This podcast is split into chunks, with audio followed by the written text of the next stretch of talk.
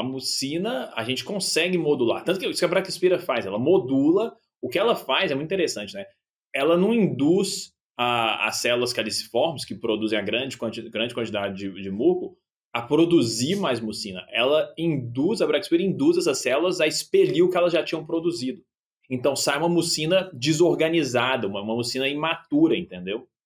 Então, se a gente, a gente conseguindo retornar essas células, opa, organiza direitinho a mucina antes de soltar, vamos, né, expressar esses genes, fazer isso certinho.